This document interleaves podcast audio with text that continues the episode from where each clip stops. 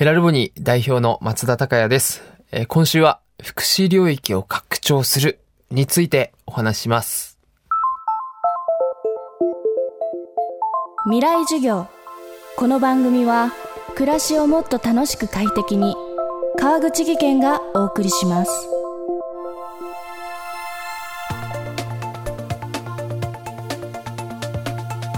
未来授業今週の講師は株式会社ヘラルボニーの代表取締役松田孝也さんです。ヘラルボニーは福祉とアートを融合した実験的な会社。知的障害のあるアーティストが描いたアート作品をアートやプロダクツとして社会に送り出しています。4月には岩手県盛岡市にヘラルボニーアートギャラリーをオープン。新たな文化発信拠点も誕生しました。障害は欠陥ではなく個性。松田さんはこう話します。未来授業1時間目。テーマはヘラルボニー起業の原点。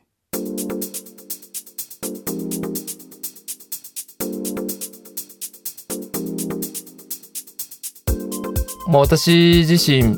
一卵性の双子で会社やってまして、で、さらに、その4歳上に兄がいて、まあ男3兄弟なんですけれども、まあ4歳上の兄が自閉症に、重度の知的障害を伴う自閉症なんですけれども、それでまあ昔から、なんですかね、親戚のおじさんとかも、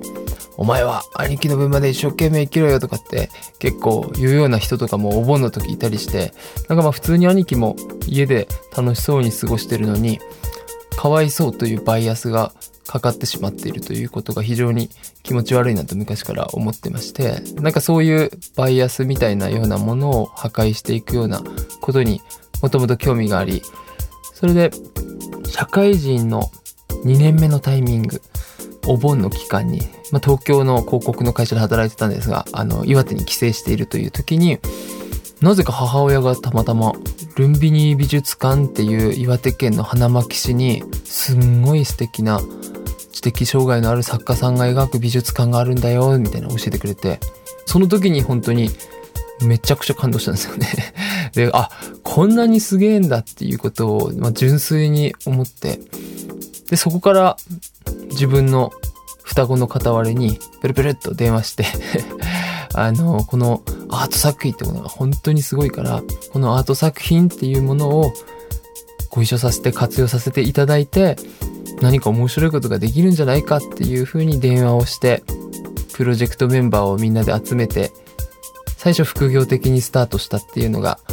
会社の設立前までの走りとしてありました。で、そこからみんなで企画書を作って、その企画書をルンビニー美術館さんにプレゼンテーションしに行って、OK が出て、っていうような、なんかそういうプロセスでしたので、すごいその、自分自身としても、ただ楽しかったですけどね。2018年にヘラルボニーを立ち上げた高谷さん。起業した当初は営業先でプレゼンしてもとても素晴らしい事業ですねと言われてそれで終わり。ほとんど売り上げにつながらない日々が続きました。それでも活動を続ける中でヘラルボニーのコンセプトと作品の力が徐々に話題を集め今では海外からも注目されるプロジェクトに成長しました。ヘラルボニーっていうのはですね、今、あの、大きく分類すると3つの事業がありまして、1つ目がヘラルボニーってあの会社名と一緒なんですが、英語でヘラルボニーというのがブランドで、えーございまして、こちらは本当に日本の職人さんと組んで、障害のある作家の作品っていうものをプロダクトに落として販売していくという、え事業です。で、二つ目が原画と複製画の販売するというようなところで、こちら今、岩手県に4月25日にギャラリーがオープンしました。これから本当いろんなホテルとか宿泊施設とかオフィスっていうようなところにアート作品として、ちゃんと納品していくっていうことを進めています。で、三つ目が、アートのライセンスの事業というようなところで、こちらがアーカイブ化させていただいたアートデータっていうものをいろいろな企業さんにお渡ししている事業です。例えば、建設現場の白い壁っていうものを、美術館にしていただくっていうような事業をやっていたり、まあ、そういうところにアートワークっていうものを使用していただいて販売価格の、まあ、大体このぐらいの金額をヘラルボニーにバックしていただいて作家さんにもバックするっていうような座組になっていますでも本当に尊敬を作りたいっていうのがすごくあるのでなんかやっぱ純粋にすげえとこがあるんだなっていう状態が社会のなんか当たり前になっているっていうことがあるとすごくいいなと思っててただやっぱりうちの4歳の兄貴は別にアートが描けるかって言われるとそんなことはないですがただやっぱりその兄貴の同級生の誰々君がとんでもない絵を描くっていうことが例えば認知されてたらうちの兄貴もなんだろう生まれた時点でバカにされるっていうこととかってなくなんじゃないかなっていうのは思っててなのでそういうそのすごいことがあるんだということを当たり前に社会が認知している状態っていうことを作りたいなって思います。未来授業今週の講師は株式会社ヘラルボニーの代表取締役松田孝也さん今日のテーマはヘラルボニー起業の原点でしたヘラルボニーは先月岩手県盛岡市にヘラルボニーアートギャラリーをオープン。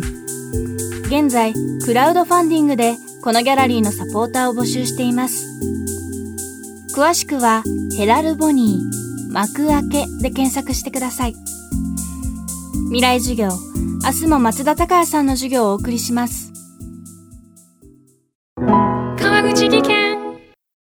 階段での転落大きな怪我につながるので怖いですよね。足元の見分けにくい階段でもコントラストでくっきり。白いスベラーズが登場しました。皆様の暮らしをもっと楽しく快適に。川口技研のスベラーズです。